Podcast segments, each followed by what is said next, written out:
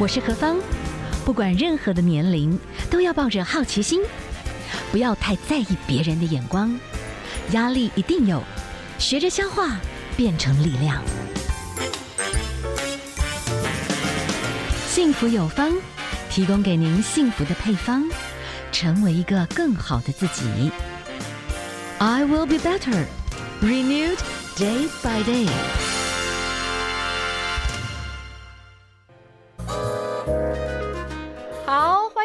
朋友们，继续收听我们的节目。好，那我们呢，接下来跟大家来访问到的哈是，哇，又是一个女性的故事，而且她是进到一个本身就已经非常有历史的一个产业，应该算是嫁进去，但是呢，嫁进去的角色，哇。你要参与一个企业的一个转型，这不简单哈。所以今天呢，我们就要请这位女性来跟我们分享一下她自己经历过了哈，怎么样从一个很传统的产业慢慢要做一个再造工程，那自己扮演的这个角色的心路历程。好，我们现在访问到的哈是第一化妆品厂的副总经理黄国芬，黄副总，黄副总您好。膜炎球菌疫苗让医师很头痛。好，那我们接下来哈来请教一下哦，就是呃，你可以跟我们稍微讲一下，就是就你自己本身哈，在所学或者是你的成长环境里面，你有想过说哇，有一天你会碰到一些什么？我们现在就。以前啦，大家会比较知道说，在这个天水街哈里面，在就有一些那种化化工厂这样子。就现在呢，哇，他现在已经用百花齐放，做了很多种的变化。你其实是参与了后面的一一一连串的改变。那你刚开始，你自人生的轨道，你有想过说，哎，是这个婚姻，然后就开始做了很大的一个转变跟参与吗？呃，当然没有特别的去设想这个事情，就是说，哎，因为自己本身家里也是也是进口化学原料的，哦，然后就觉得，哎，化学一直都是人家不喜欢的，所以后来进到有机会进到这个第一化工之后呢，我们就想说，哎，怎么样让人家不讨厌它？而且因为我们服务的客人真的太多了，嗯，所以我就哎想说，我怎么样把我自己所学的东西跟这个夫家所有的东西去做结合？呃，刚好因为。这十几年了，有拜一些，也许是综艺节目啦等等，就开始会告诉我们说，哦，其实有很多的保养品，或者是说香皂啊，或者是香皂液啊，或者是什么，都是可以自己 DIY，哇，就有一个热潮哈。对，那大家就要去拼命去找，要去哪里找原物料？那从你们这边开始，哇，我想应该也是有感受到这个洪流，所以后来你们就开始。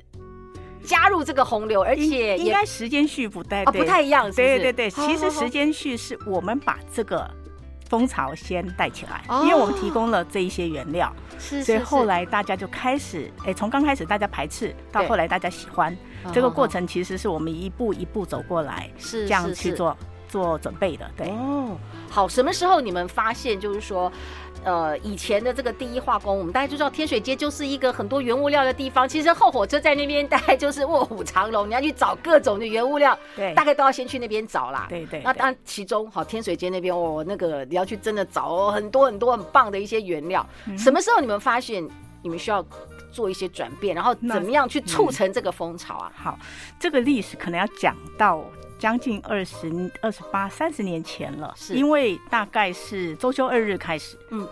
然后这个产业开始外移，其实我们就发现这样子的问题。哦，那发现这样的问题的时候，其实危机就是转机嘛。嗯，对我们来讲，我们本来就是提供很多的原料给各式各样的专业的人员也有，嗯，一般的人员也有，只是说一般的人比较少接触我们。嗯，所以我们就想说，哎，那我们应该把我们所有的知识做个整理。嗯，做个整理以后呢，一些做香皂、蜡烛、染布的客人，其实本来就有小众。但是后来就变成，哎，大家都知道，原来我也可以自己做这些事，不是一定去买现成的东西。嗯嗯，对嗯。哦，所以因为台湾有某种产业要转型的感觉，那你们也，你们是原物料的环境，就是最早就嗅到了，对，所以就开始就接轨上去，然后最后就引爆。我觉得刚好啦，我觉得好像大家的消费意识哈也抬头，嗯，大家开始会觉得说，哎，我怎么样？去找一些更好的原料，更安全的方式，更适合自己，对，更适合自己的，对，所以就开始有了这样子的一个 DIY 的产生。那针对这个 DIY，到后面你们去发展品牌，哎，这个部分你需要做很多的沟通吗？是啊，因为我们本来给原料嘛，那给原料你就要帮消费者做一些原料配方的一些设定，哦，就是帮他设计好配方，让他们可以自己动手做。那后来动手做以后呢，大家做久了以后不想自己动手做的时候，就促成了品牌，就说哎，你们做给我们用就可以了。嗯，因为自己动手做可以做自己合适的保养品，因为很多客人不喜欢香料，对，不喜欢色素。那我们那时候讲这个观念的时候，其实现在大家都普遍接受这样的观念。可是，在三十年前，其实大家对这个观念觉得，哎，国际品牌都是这么香，都是这么好，都是这么贵，那我为什么要用这个没有味道或者没有香料的产品呢？是是，对，所以其实中间花了时间沟通做这个事情。可是我们很好的是，因为我们有很多的原料，它是又天然。然后又简单，所以慢慢大家也能接受说，哎，天然的花水、天然的按摩油这一类的产品。对，嗯哼哼，哇，所以就有跟上消费者。其实应该是你们需要去，我觉得有，我们有带到这个，因为我们提供原物料，就会让人家有这个选择性。嗯，所以我们当初在做这原物料提供，会告诉人家说，其实你有另外的选择啊，不一定一定要国际大品牌。是是，对。好，我可以请教一下我们的黄国芬黄副总哈，就是说，哎，大家开始有一种概念。早期了，我觉得永远消费的概念都是这样子啊。开始有点钱的时候，我就会觉得哦，我还是先买那种国际知名品牌，很开心这样子，就觉得我买得起。可是到一个阶段，我又会觉得我有能不能有自己更有独特性的这个部分。对。因为这个你也看到了台湾的某一些消费的思维的改变。那还有一个部分就是说，哎，在提供很多这种呃所谓原物料啊，其实我们包含现在。大家也越来越在意的，比方说，哎，我们之前也有会介绍多哇，现在有些香皂它也会加很好的精油，嗯、我不晓得说，可是精油其实哇，好的坏的这种反差很大，其实有很多的产品，好的坏的，对，都有一些的这个参差不齐，这个部分你们会。希望也是站在一个领导的品牌吗？是因为我们提供的原料呢，因为早期我们跟国外很多的一些怎么讲供应商，对，有很好的一个一个基础，然后我们的东西提供本来就国外怎么讲进货的时候，我们就要有很严谨的，不管它的一些资料。报告或是检验的东西，其实我们都会很齐备。嗯，所以我们的东西呢，基本上因为也因为将近快六十年的历史了，所以这个中间这三四十年来，我们提供给消费者比较。可以信任的原料，嗯，对，所以你刚刚提到说，哎，做香皂，做一些现在的保养品，很多会用精油，那我们正好也是从世界各地进口非常多的好的精油，嗯，然后又能提供他的身份证，所以其实消费者他就哎很放心买我们家的精油，对，哦，所以哎精油要有认证，这个也蛮不容易的，就是真的是需要。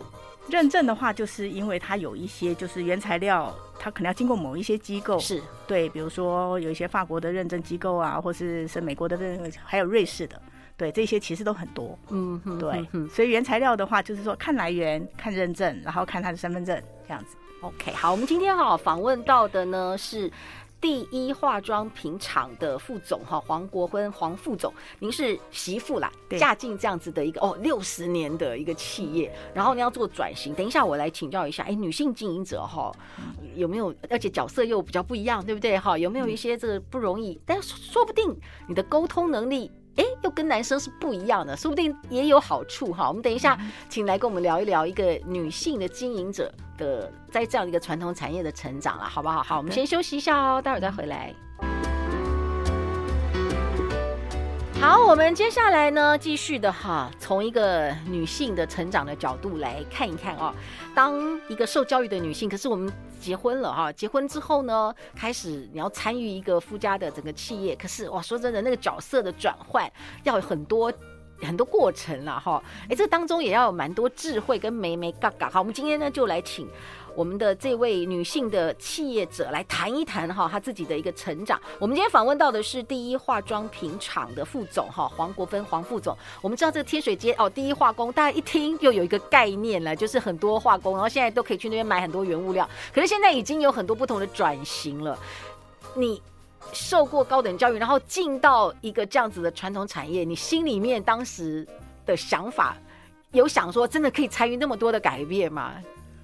呃，我特我其实我没有特别想哎、欸，因为我们家大概就是可能都是兄弟妯娌其实全部参与。哦，OK，所以其实一嫁进去，基本上就是必须要工作。哦，好好，对，所以就是必须要工作的时候，但是怎么工作？因为其实我刚刚讲说，我们本身有，我爸爸是有进口一些化工原料哦，可是问题是那只有一点点，嗯，可是我进到这一个公司里面以后，它是东西是非常非常的多，基本所有的化学原料都有，所以我就更觉得说，哎，自己可能不够，原来懂的东西不够，所以其实是。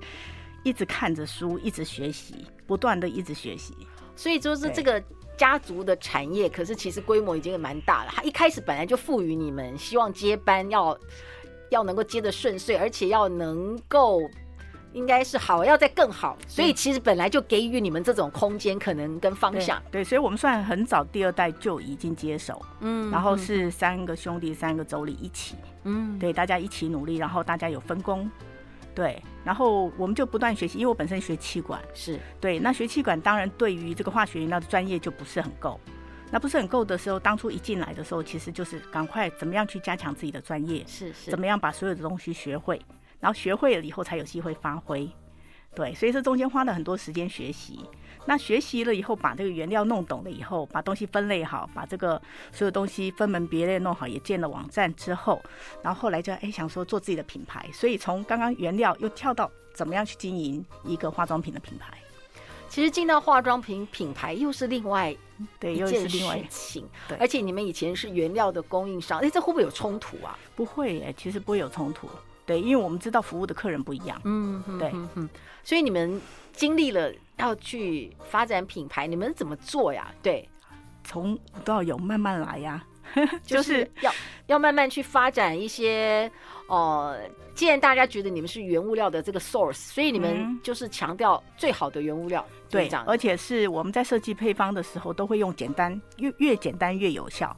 然后这样的概念去做这个事情，就是说我不要很东西很多，可是什么样的原料它会又简单又有效，都是从这个方面去想的。嗯，你可以举一些例子吗？你、嗯、看我们现在这种天气就是很糟糕啊，一一下冷一下热，然后皮肤不是一个最好的状态。对，所以我们其实就会从我们的原料里面去看，哎，我这么多的原料到底哪一些东西可以用？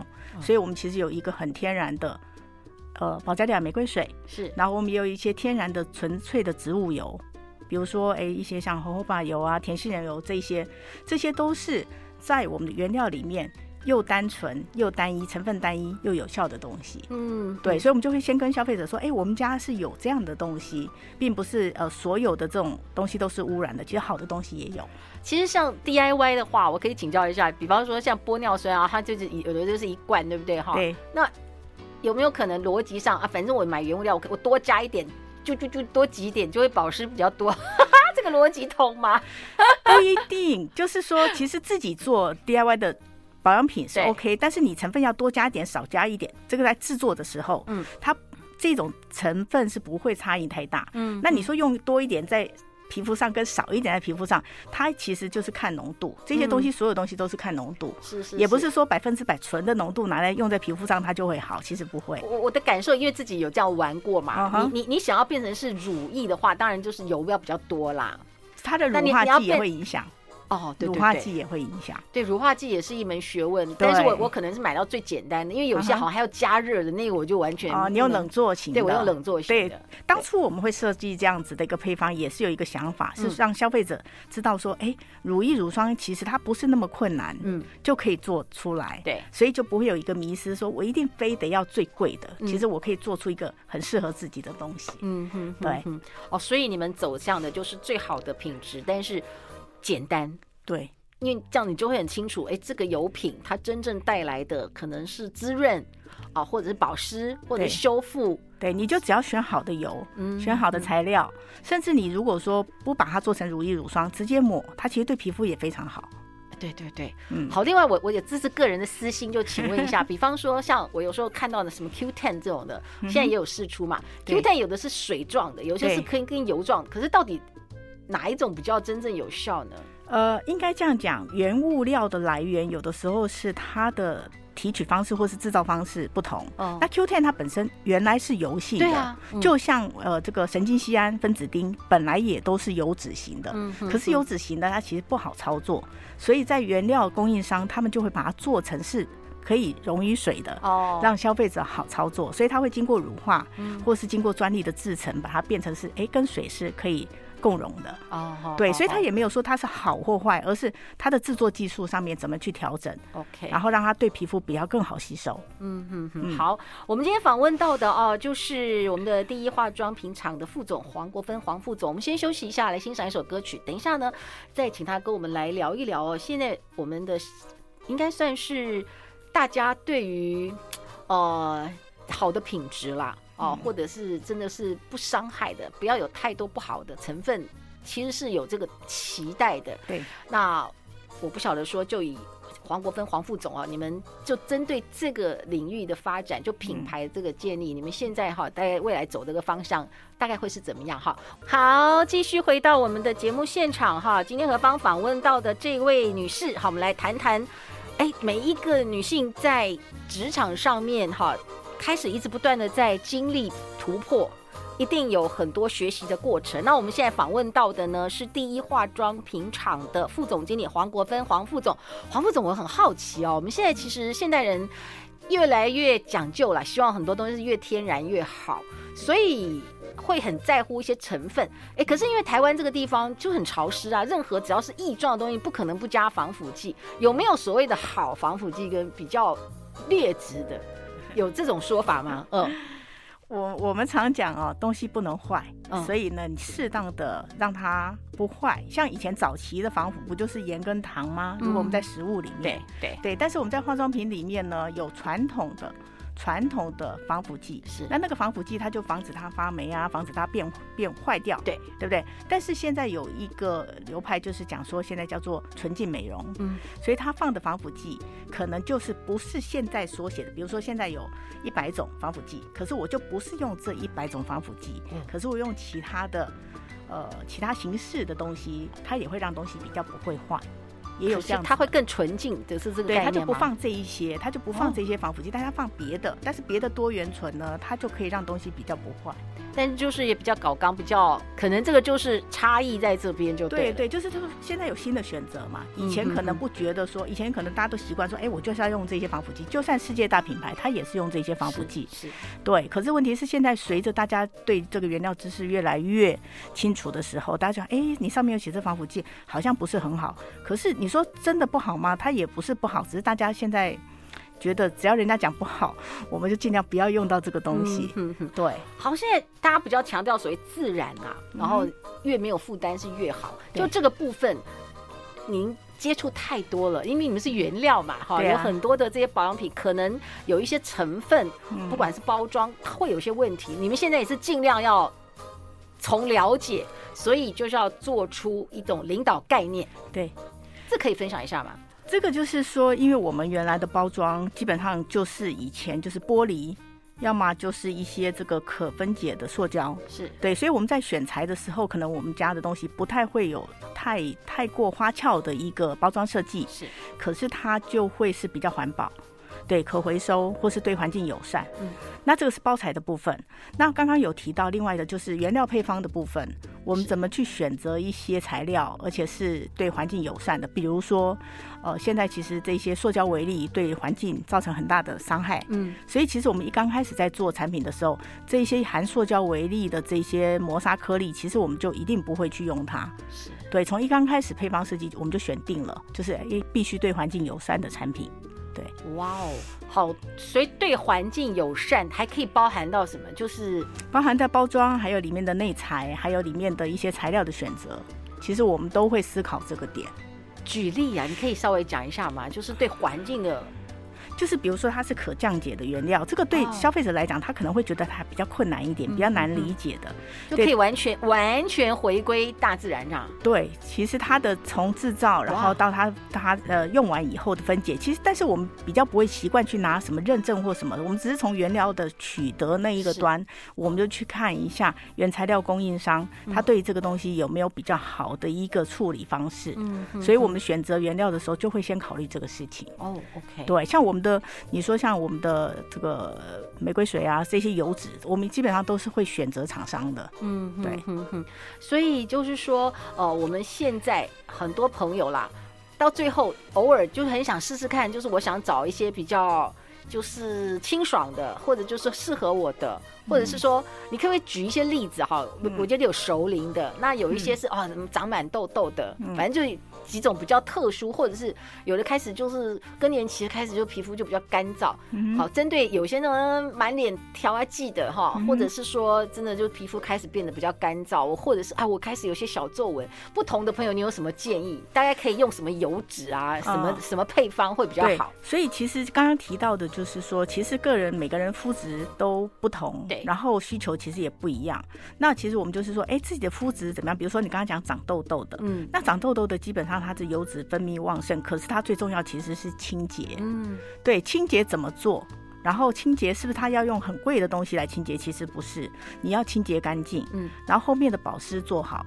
然后呢，就是可能有一些像痘痘，我们用天然的东西，比如说精油、茶树精油，嗯，基本上它对痘痘的消炎跟那个效果其实是蛮好的，纯天然的，直接可以这样子局部局部局部对局部的，你可能对痘痘，或是你用一些芦荟胶，用芦荟凝胶点一点点茶树精油去局部的去擦，你会发现其实单纯的东西效果蛮好的。这个是对痘痘或是年轻的肌肤、出油的肌肤可以这么处理。好，那熟龄我要永远无龄，一有细纹赶快把它杀掉，这样子有没有什么办法？有，其实分两种，一种就是说纯天然的植物油，是是。好，如果我们刚刚诉求说我们想要天然，然后又对肌肤没有负担，但是它又想要对那个纹路上面好干燥的这个能处理，嗯，那天然的植物油其实是一个非常好的选择。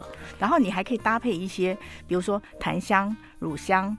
这一类的玫瑰，这一类的精油，哇哦，对，其实这样子你的配方其实就会是完全纯天然。哇哦，对，这是一个选择。嗯，那另外一种呢，就是用借助现在的生化科技，嗯，可能你可以用一些神经酰胺呐，你可以用一些这种。神经酰胺这几年也很红，算是一种很好的保湿，这样。对，它是一个很好的原料。那因为我们皮肤里面本身就有一些一些这样的成分，所以你补充胶原蛋白，补充这个神经酰胺，这些其实就利用生化的方式去补充，其实效果也是很好的。OK，那如果说那种更年期的女性开始皮肤比较干燥，你有什么是？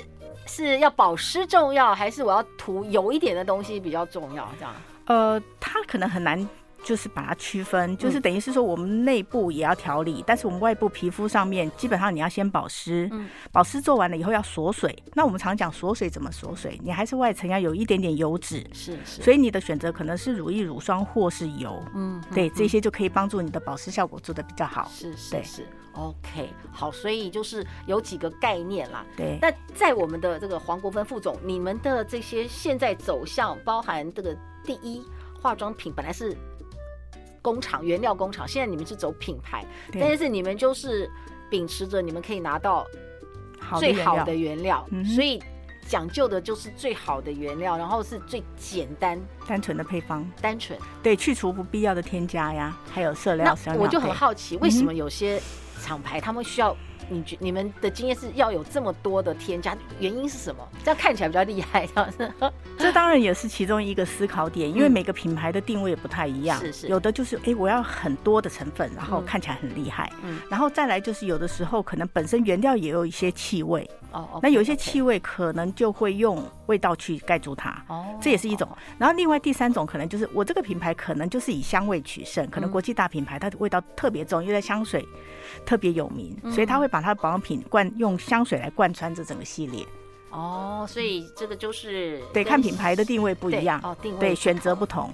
那我觉得就是呃，现在我们也蛮流行很多这种目前啊 DIY 哈，好像还是有一些的成分，我们其实是没有办法拿到最新的这些东西。这个原因是你们觉得我们一般消费者是没有办法透过那样的环境是配出来这样的东西，还是？呃，应该这样讲，现在的原料其实日新月异，嗯，其实它推陈出新的速度非常快。对，那其实我们公司现在目前也是有在思考这一个，所以我们现在其实你上我们的网站去看，我们有很多很多新材料、哦、新原料，国际现在第一线出来的东西，我们其实立刻就可以供应。所以我们最近其实也是也因为这样子，其实国外很多的客户，他们其实都透过网站来订那个最新最新的材料。哇哦嗯，疫情对你们这样子的产业会有什么影响吗？呃，分两块，一个就是我们的实体店，我们因为我们全省有十几家的那个直营店，是是是，那就是在百货公司啊什么，那那个就有影响，因为大家不想出门了。嗯，对。然后网络上的部分呢，它就比较好一些，因为大家就可以透过线上或是透过手机就可以订货。是对，所以这个啊，好像疫情真的就快速推动了网络相关的一些商业的模式。我们商我们的网络，因为也十几年了，嗯，对，我们不是这几年，我们大概也经营了十几快二十年的网络的订购的，所以它其实是很稳定，嗯，稳定的发展这样子。OK，嗯，好，那我最后可以请教一下我们的黄国芬黄副总哈，你是一路这样子在婚姻当中，然后哎，整个的企业其实是希望你们第二代就是赶快接手，然后赶快熟悉，这是一种压力还是一种帮助？然后你自己觉得最最难或者是？最不容易的事情是什么？呃，可能我觉得我自己比较乐观正面吧。嗯嗯，我我会觉得一直不停的解决问题，这是常态，这也很正常。会一直有问题进来，但是你要一直解决它。所以我没有特别把它当压力，因为你如果真的没有办法自己很好的转化这个压力的话，嗯、当然就你会扛不起来。是，是，对，所以基本上我们要带领很多人走路，所以我们就得要自己能转化这些压力。你抒发压力的方式有什么？最后给我们一些小建议，好不好？我我抒发压力的方式其实就是不断的学习。真的啊？是我真的很爱看书学习，像我。记得我那时候在怀孕要准备生小孩的时候，我是捧着一本很厚的精油书。那时候台湾还不流行精油，是是，对我就是一直在看东西，然后一直在学习。OK OK，哇哦，好，所以呢，每一个人找到你自己的方式。我们的这个黄副总是阅读，对，然后而且这个阅读可能还可以帮助你去思考、去解决你要解决的问题。对，可是这对你来说是享受。对，是啊，所以其实。真的换一个念头去想，我觉得人有时候就是会不一样啦。对，好，我们今天非常谢谢我们的第一化妆品厂的黄国芬黄副总来跟我们分享哈。那大家可能呢有机会哈，就是真的可以多了解一些哈，很多的这些不同的油，它可能代表的对我们的身体有什么好处，那会有些不一样的一些功效，多多了解了，也比较找到自己合适的一些相关的用品。非常谢谢我们的副总跟我们的分享哦，谢谢，好，谢谢大家，谢谢。听见幸福，从心转变，生命最美好的遇见，就在幸福广播电台。